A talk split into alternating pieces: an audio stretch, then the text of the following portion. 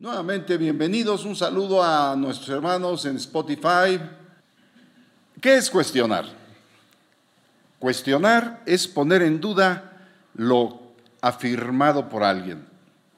¿Qué tiene que ver con nuestra enseñanza de este día? Todo. ¿Qué es sustituir? Sustituir es ocupar una cosa en lugar de otra. Yo quito esto, lo sustituyo por esto. Más o menos. ¿Ya entendió? En base a estas dos palabras, cuestionar y sustituir, es que empieza nuestra enseñanza en el libro de las doctrinas cristianas. Es toda la Biblia, pero en el Génesis, donde están todas las doctrinas del Señor. En Génesis capítulo 3 en primer lugar, le dice el diablo a la mujer, con que Dios os ha dicho. En esta expresión está el diablo cuestionando lo que Dios dijo.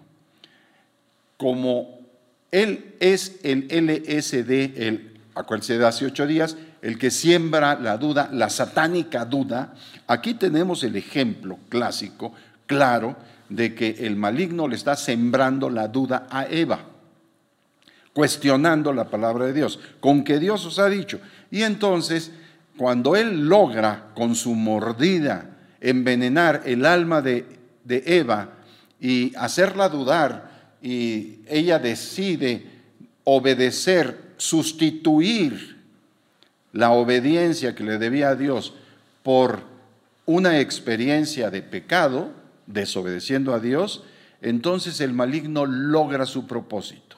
Y todo empezó con que Dios os ha dicho. ¿Qué hizo? Le sustituyó la palabra de Dios y le engañó, diciéndole lo que dijo. Entonces la serpiente dijo a la mujer, no moriréis. Dios había dicho, el día que de él comiereis, morirás. Pero viene la serpiente, cuestiona lo que Dios dijo y luego sustituye el mandamiento de Dios, la palabra de Dios, y dice, no moriréis. A partir de este momento, hermanos, toda la humanidad entramos en pecado.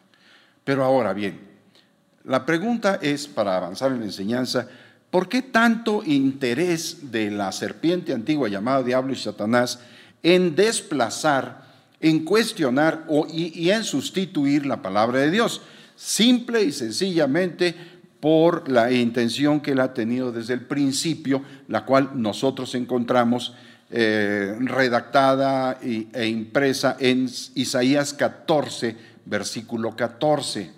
Esta es la intención que hace que el maligno hasta el día de hoy siga queriendo cuestionar y cuestione la palabra de Dios en toda la gente, en todas las congregaciones y siga sustituyéndola por tradiciones de hombre o por otra, otro tipo de cosas.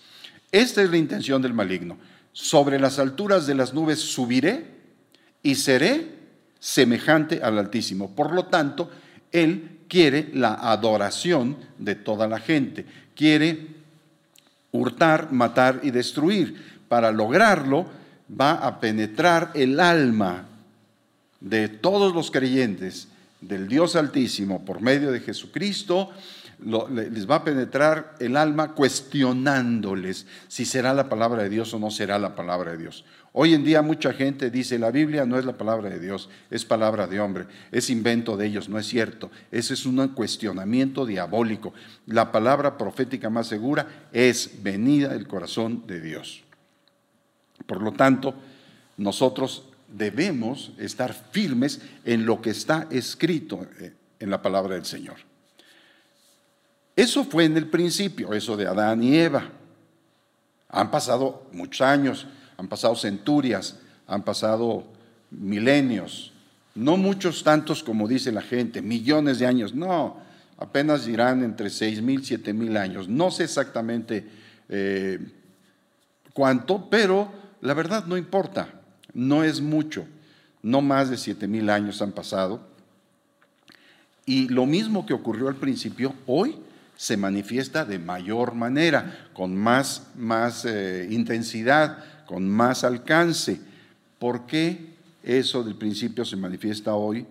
Porque nosotros hoy en día encontramos y como seres humanos recibimos una doctrina. La doctrina es el conjunto de ideas, enseñanzas o principios básicos defendidos, instruidos, transmitidos por un movimiento religioso, pero también puede ser un movimiento ideológico o puede ser un movimiento político. Y cada quien tiene su doctrina. Bueno, en esa doctrina, en esa enseñanza, a nosotros los cristianos, se nos enseña y se nos debería de enseñar la palabra profética más segura. ¿Cuál es la doctrina de Cristo? La doctrina que viene de Dios. Juan capítulo 7, versículo 16. Evangelio de Juan capítulo 7, versículo 16. Jesús le respondió y dijo a la gente, mi doctrina no es mía sino de aquel que me envió. ¿Quién envió a Jesús a salvar al mundo? ¿Quién nos amó de tal manera que envió a su Hijo para que los que creamos en Él no nos perdamos y tengamos vida eterna y empecemos a aprender a vivir la vida de Dios aquí en la tierra, porque la vida de Dios, el cristianismo no es religión, fue Dios, Dios el Padre. ¿Quién nos va a llevar a Dios el Padre? Jesús el Señor, porque Él es el camino y la verdad y la vida. Y nadie vamos al Padre si no es por Él. Por tanto, la doctrina que nosotros vamos a aprender como cristianos tiene que ser rigurosa, estrictamente la doctrina de Cristo. Pero ¿por qué hay tantas divisiones? ¿Por qué hay tanta herejía? ¿Por qué hay tanto engaño? ¿Por qué unos piensan una cosa, otros creen otra? ¿Por qué hay pleitos entre los hermanos? ¿Por qué? Ah, porque la doctrina de Cristo no se está siguiendo como Él mandó. Es necesario obedecer a Dios antes que a los hombres. Porque si se cuestiona la doctrina de Cristo y se sustituye lo establecido por Dios, el Señor va a llamar esa sustitución por el nombre de aquel que engañó a Eva y a Adán. Satanás va a ser una doctrina de demonios. Óigalo bien, no se asuste. Mucha gente piensa que la doctrina de demonios es que si aparece un demonio y empieza a enseñar cosas demoníacas. No, no, hermanos. El Señor llama sencilla y claramente, simplemente, doctrina de demonios a todo aquello que sea contrario a lo que Él ordenó. Obviamente va a usar a los hombres. Acudamos a 1 de Timoteo capítulo 4, versículo 1 y 2. Pero el Espíritu dice claramente que en los postreros tiempos, esta epístola de, Timoteo fue escrita en, los primeros 100 eh, años de la vida cristiana. Hoy pues, ya han pasado varios siglos y entonces nosotros estamos en el 2021. Esta profecía, inspirada por el Santo Espíritu de Dios, dice, el Espíritu dice claramente, que en los postreros tiempos, o sea, ahora, algunos apostatarán de la fe, se pondrán fuera de la fe cristiana, aún diciéndose cristianos, harán cosas que no corresponden a lo que Dios mandó. ¿Por qué? ¿Cómo se pondrán fuera de la fe? La apostasía es eso, ponerse fuera de la fe, fuera del camino llamado Jesucristo. Lo harán escuchando a espíritus engañadores y doctrinas de demonios.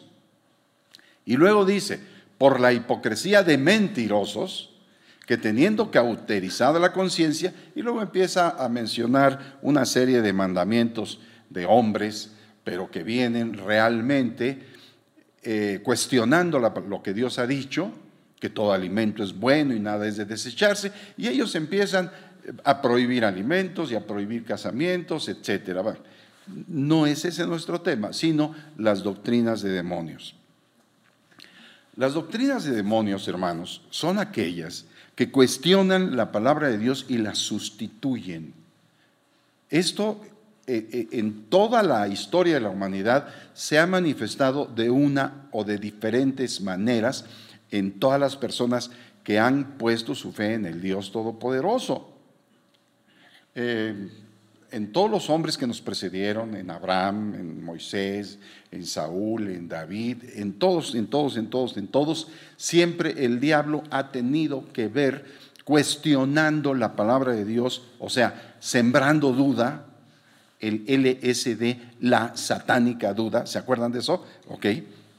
Bueno, siempre la ha estado sembrando. Cuando él cuestiona lo que Dios dice y pone en duda a la gente, lo que ya le resulta más fácil es sustituir el mandamiento de Dios por un mandamiento de hombre.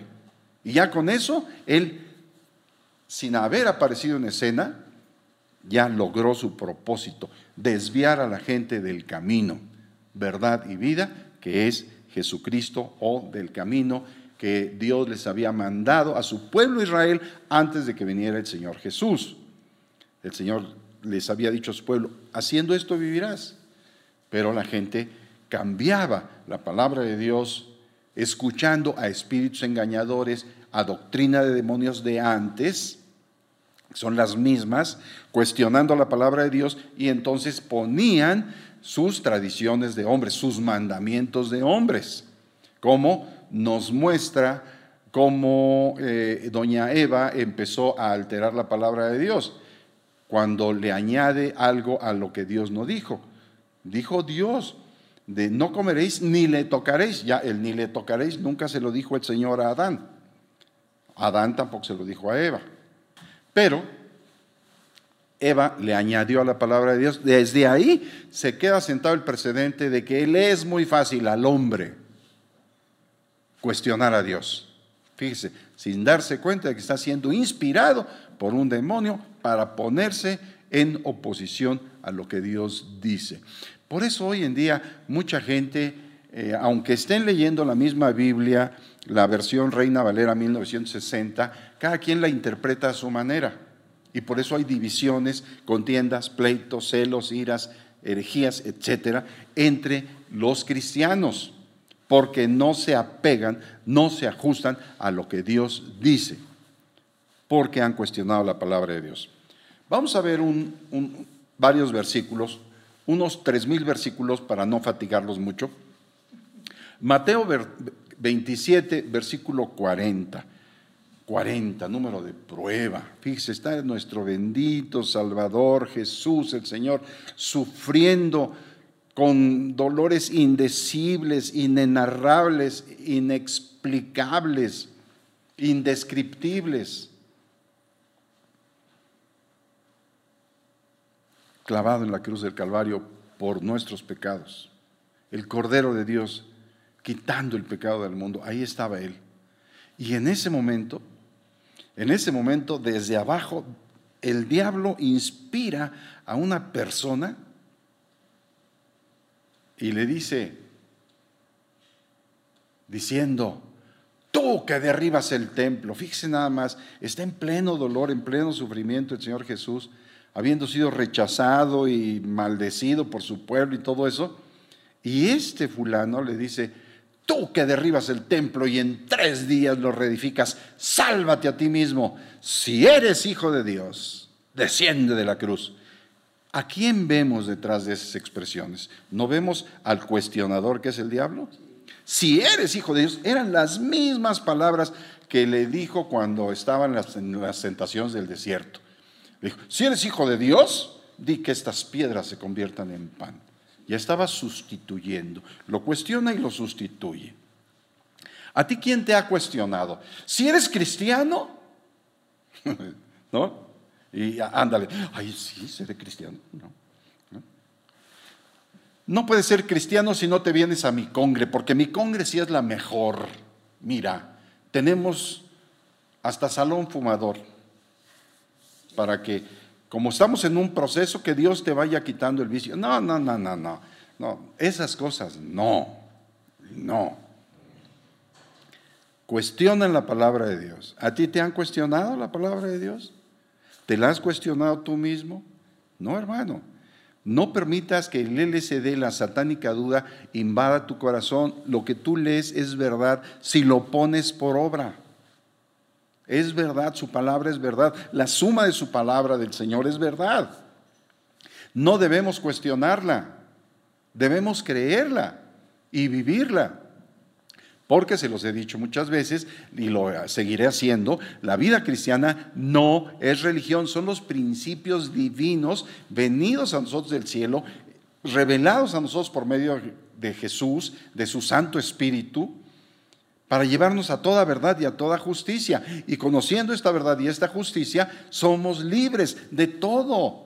Nos ha hecho reyes y sacerdotes para gobernar, para señorear sobre la tierra. No que las pasiones de la tierra estén sobre nosotros, no, sino nosotros sobre toda pasión. Pero si cuestionamos la palabra de Dios, haciendo caso al LSD, a la satánica duda, y la sustituimos por otra cosa, ya no estamos en el camino. Nos pasamos al camino ancho y espacioso que lleva a la perdición, que va exactamente junto al camino estrecho y angosto que lleva la vida, y ahí está el camino ancho y espacioso. Por haber, ¿por qué van ahí las personas? Porque cuestionan la palabra de Dios, porque la sustituyen y entonces dicen, vámonos al camino ancho. ¿Se fijaron cómo aquí, si eres hijo de Dios, desciende de la cruz? Ahí están cuestionando y sustituyendo. Marcos capítulo 7, versículo 9. El LSD, hermanos, la satánica duda, siempre está presente en la vida cristiana. Jesús le dice a los fariseos, a la gente que siempre lo cuestionaba, les decía también Jesús, bien invalidáis el mandamiento de Dios para guardar vuestra tradición. ¿Qué están haciendo? como cuestionaron el mandamiento de Dios, lo sustituyen por la tradición y hoy en día hay muchos hermanos en la fe que no se dan cuenta de su error, de su rebeldía, de su desobediencia, presumen ser los favoritos de Dios, pero realmente ellos han sustituido la palabra de Dios porque la han cuestionado, la han puesto en, en tela de juicio, en tela de duda. Por lo tanto, el mandamiento de ellos se convierte en un mandamiento de hombre. Y al convertirse en un mandamiento de hombre, ya desplazó el mandamiento de Dios y se convirtió en doctrina de demonios. Mateo capítulo 23. El LSD, el LSD. Versículo 13. ¿Qué están haciendo? Ahora está el Señor Jesús. Eh, amonestando a los fariseos, diciéndoles, ay de vosotros, escribas, los que traducen, transcriben la ley, se la saben y dicen que son maestros. Y fariseos, uy, la secta de los fariseos, la más celosa a la cual pertenecía Saulo de Tarso, después llamado Pablo, por su nombre que tenía por ser romano. Les dice el Señor, escribas y fariseos, hipócritas ¿Qué hacían ellos? Cerráis el reino de los cielos delante de los hombres, pues ni entráis vosotros ni dejáis entrar a los que están entrando. ¿Cómo cerraban el reino de los cielos? Porque habían cuestionado la palabra de Dios, la sustituyeron por sus doctrinas de hombres, le cerraban el reino de los cielos al Señor, del Señor a la gente, y entonces los jalaban hacia su congregación y les decían, aquí tienes, si quieres ser salvo, aquí tienes que hacer esto. Porque nosotros somos los depositarios de la ley de Dios, de las Sagradas Escrituras. Teníamos ejemplares de rollos de libros enormes, pero no las ponían por obra. El Señor Jesús les decía, hipócritas.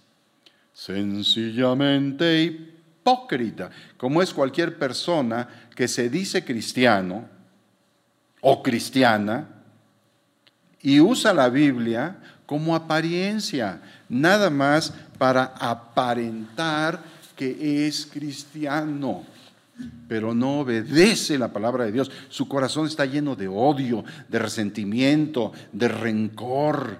sustituye la palabra de Dios, la cuestiona. Perdonarás a tu prójimo y no atentarás en tu corazón contra tu prójimo, dijo el Señor.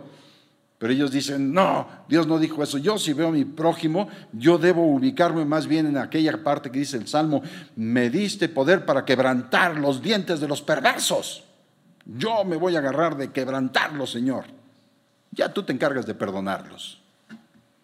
Los sustituyen, usan la palabra de Dios a su conveniencia. Estos son los rebeldes por los que Yolani oró hace un momentito aquellos que se justifican en las justicias de ayer y hoy pecan, pecan invalidando el mandamiento de Dios, haciendo lo que les viene en gana. Están llenos de pleitos, celos, iras, contiendas, herejías. Las obras de la carne están manifestadas en ellos.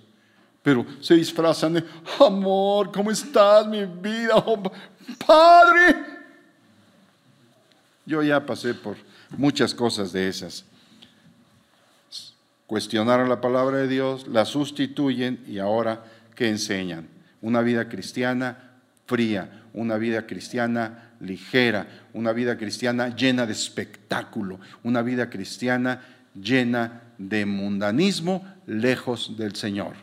En vano me honran, dice el Señor, enseñando como mandamientos de Dios doctrinas de hombres, doctrinas de demonios, porque son contrarias a lo que Dios dijo y es necesario obedecer a Dios antes que a los hombres. Ahí mismo en Mateo 23, en el versículo 15, notamos otra eh, pequeña porción de LSD, otra inyeccióncita de LSD. Para los que no saben qué es LSD, que acaban de entrar en este momento a escuchar esta enseñanza, LSD es la satánica duda, aquel que siembra la cizaña entre la gente y la divide y crece al lado de las espigas de trigo, que son los cristianos.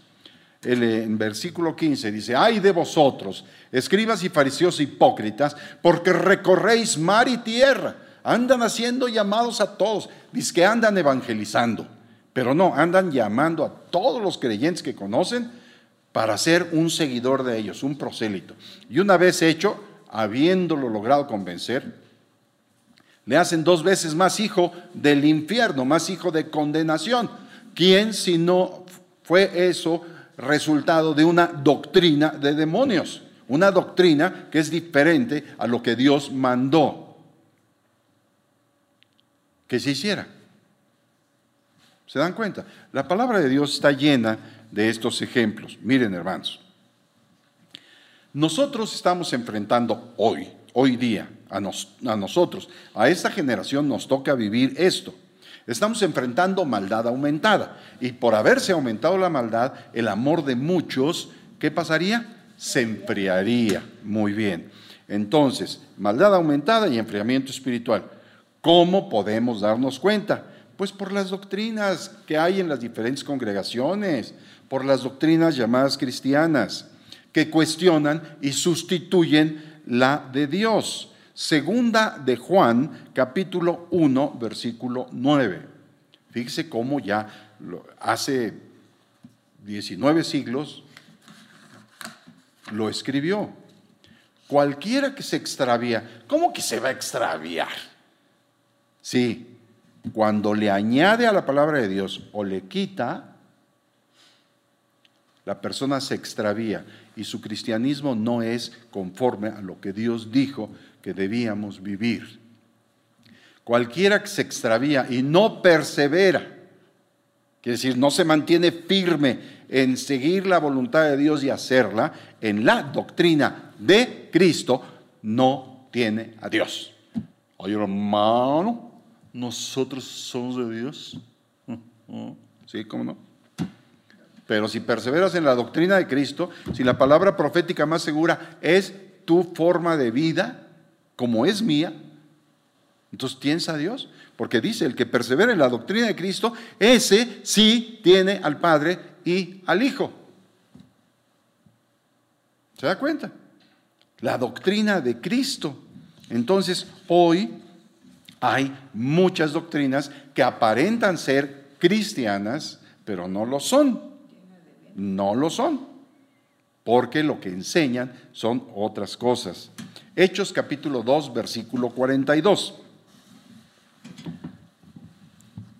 La pregunta es, ¿en qué doctrina perseveraban los apóstoles? En la doctrina de Cristo. Y perseveraban en la doctrina de los apóstoles, que es la doctrina de Cristo. Con ellos ya no estaba Judas, Judas Iscariote, porque él ya se había suicidado, lleno de remordimiento, no de arrepentimiento, ya se había suicidado, se había colgado y se había reventado la cuerda, cayó y se reventó por la mitad. Bueno, pero la gente que le siguió pusieron a Matías como sustituto de, Judas y eh, era un apóstol fiel al Señor y ellos perseveraban en la doctrina, la enseñanza, todos los principios que les había enseñado el Señor, el conjunto de ideas, enseñanzas o principios básicos que ellos defendían. Aunque eran judíos, ellos toleraban, soportaban la persecución, el rechazo del propio pueblo judío, porque ellos, los apóstoles, eran judíos cristianos, no judíos mesiánicos. Eran judíos cristianos. Cristianos se les llamó por primera vez ahí en Hechos capítulo, me parece que 12, por ahí está. Eh, y no se llamaban mesiánicos, se llamaban cristianos. Y por ser cristianos, pues los, los fariseos, los saduceos no los querían, los perseguían, los criticaban, tenían que esconderse, etc. Así nació eh, el movimiento del Señor Jesucristo, el cristianismo.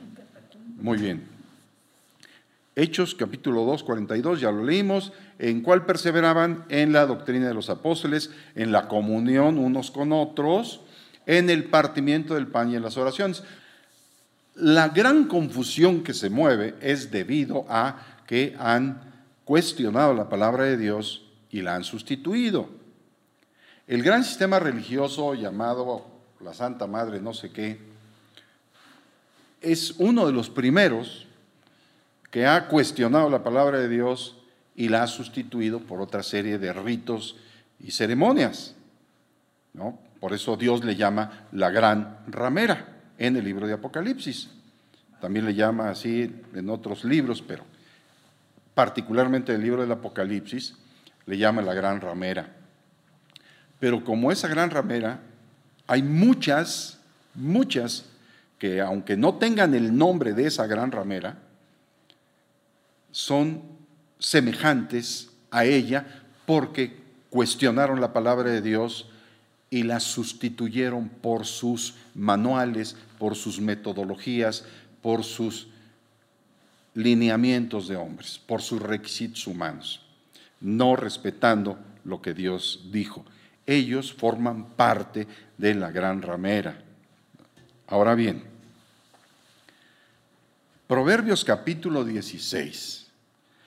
¿Por qué hay gran confusión en el cristianismo?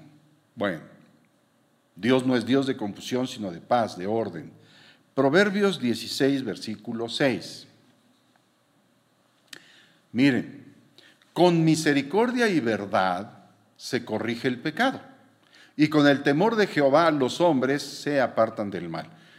Veamos, misericordia es la actitud que debe haber, amor. De tal manera amó Dios al mundo. Verdad, la verdad de Dios.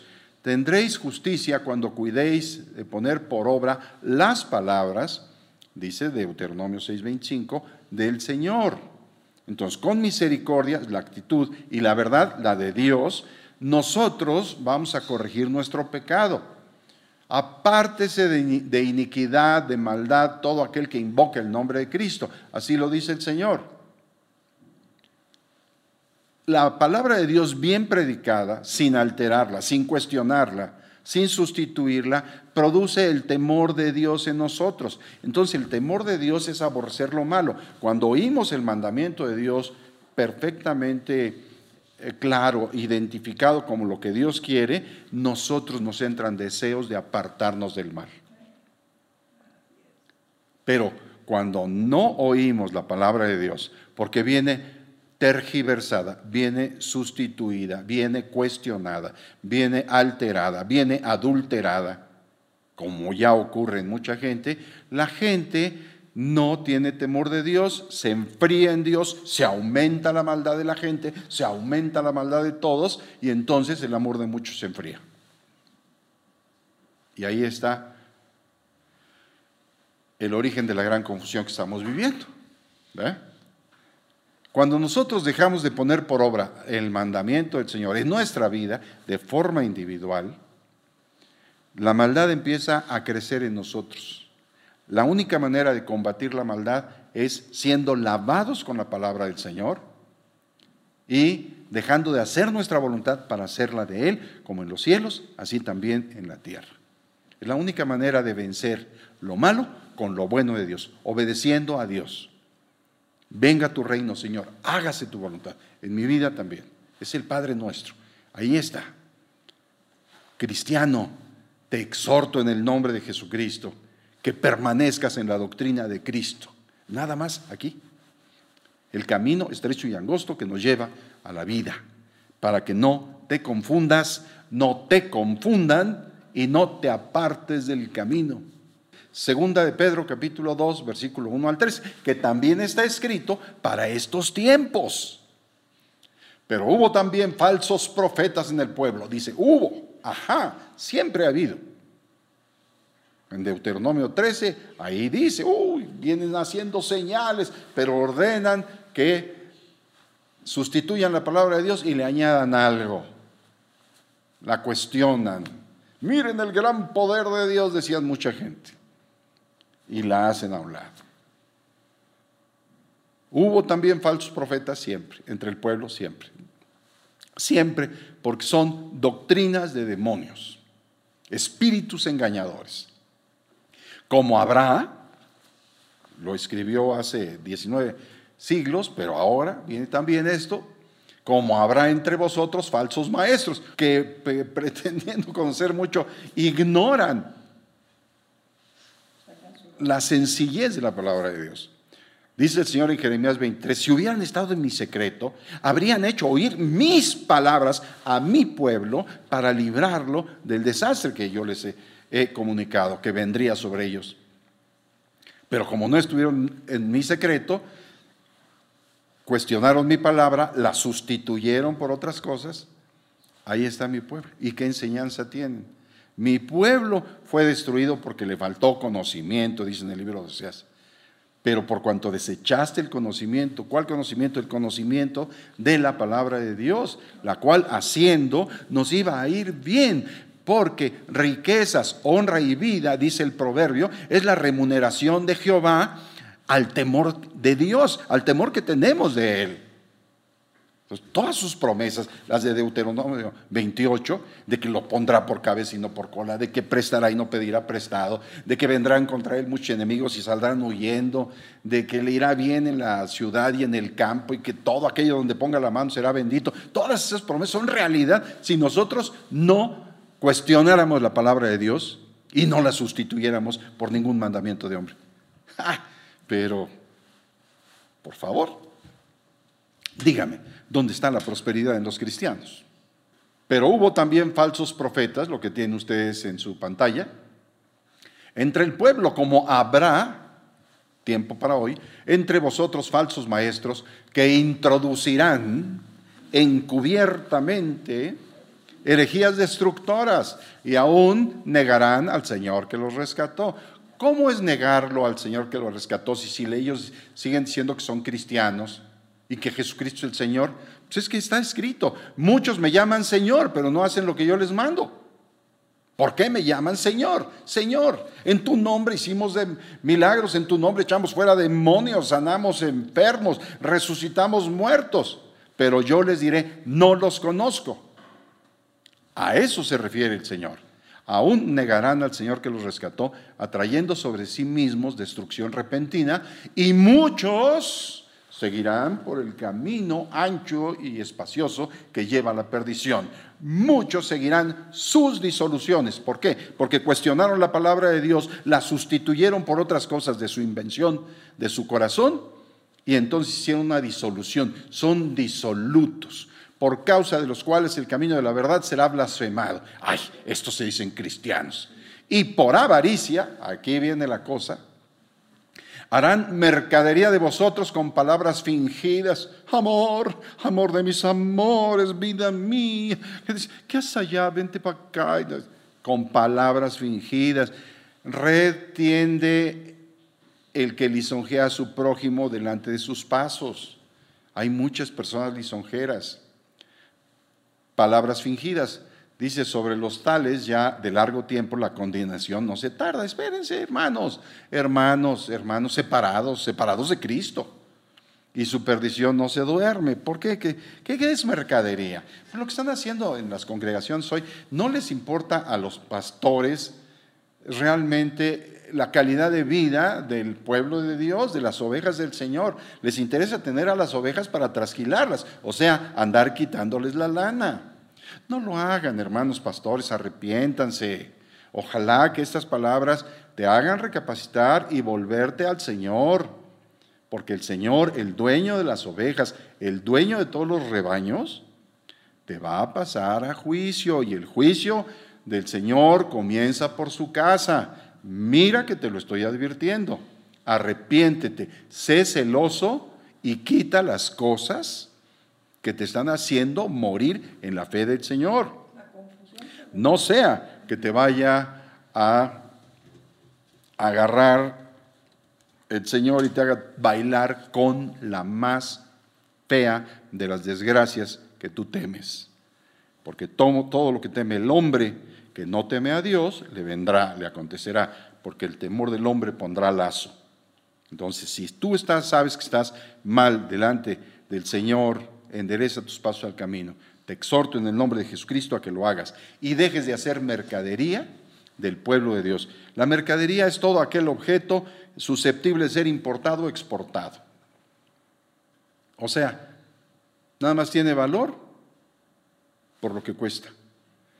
Ahí viene el hermano de, de mil, mira, ahí viene el hermano de 500, ahí viene el hermano de diez mil. ¡Ay! Ahí viene el hermano de 100 mil. Por favor, pónganle la alfombra al hermano. Pónganle, por favor, tráiganle una guajolota ahí de, de por favor. Atiéndanlo bien. Floor manager, por favor.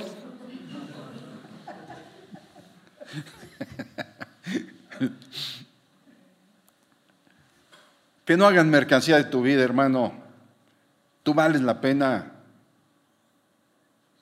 El hecho de que diezmes y ofrendes no te da derecho a creer de que ya por eso vas a tener todas las bendiciones de Dios. ¿De qué te sirve diezmar y ofrendar si no obedeces a Dios, sigues mintiendo? Si sigues peleando, si sigues maldiciendo, si sigues engañando, si sigues defraudando, pesas falsas, balanzas falsas. Si sigues embriagándote, los borrachos no entrarán en el reino de los cielos. Ciertamente es don de Dios que el hombre coma y beba y disfrute de todo el bien de su trabajo con que se afana debajo del sol. Pero dice el Señor, no os embriaguéis. No llegamos a eso. Pero hay gente que... Jesucristo. No es así. Nuestra moral, nuestro comportamiento, nuestra conducta debe ser fincado en la palabra de Dios. ¿Sabemos hacer lo malo? Sí, pero no lo hacemos. No hacemos mercadería de la gente. Yo en el ministerio que me ha dado el Señor, jamás, hermanos, jamás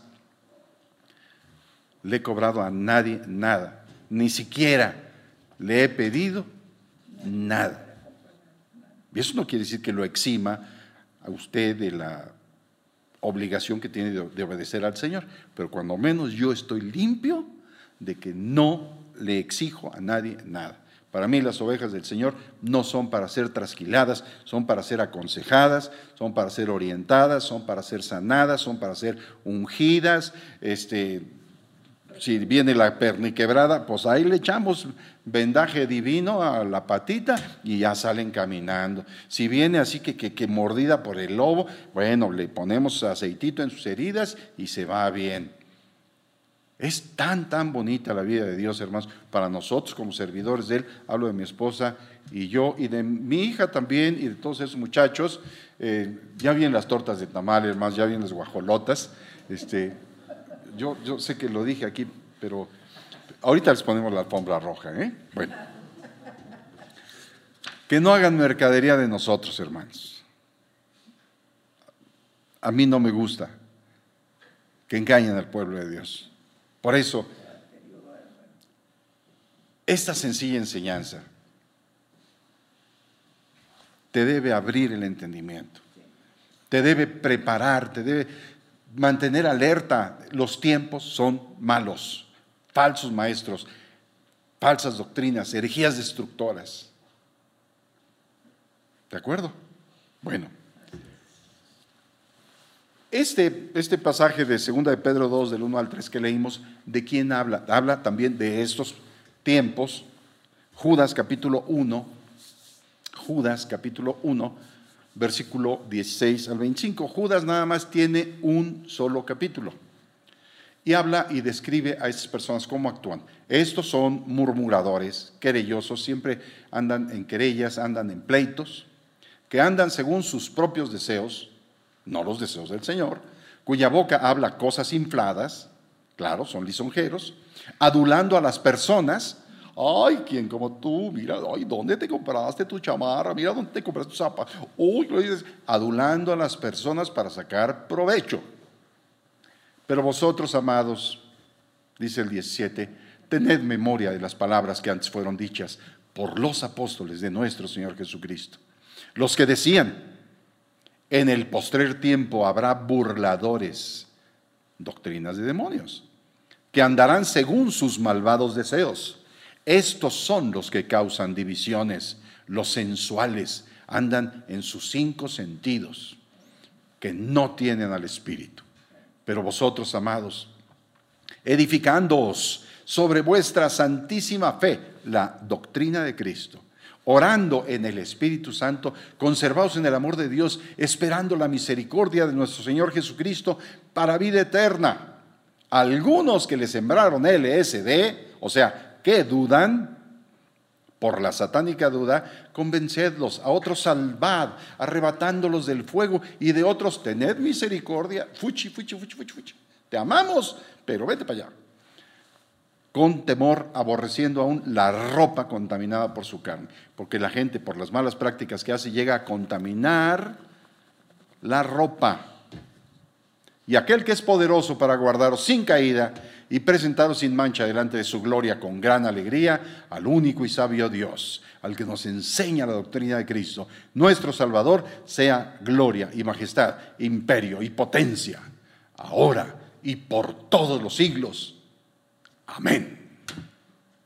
¿En qué camino andamos? ¿El camino estrecho y angosto o el ancho y espacioso que lleva a la perdición? Hermano mío, te enseño para que tú decidas. Si tú sabes que andas fuera del camino, te exhorto en el nombre de Jesucristo, mirándote a los ojos, vuélvete al Señor. Confiesa tus pecados, invoca el nombre de Cristo, lava tus pecados invocando su nombre. Y deja de seguir las doctrinas de demonios.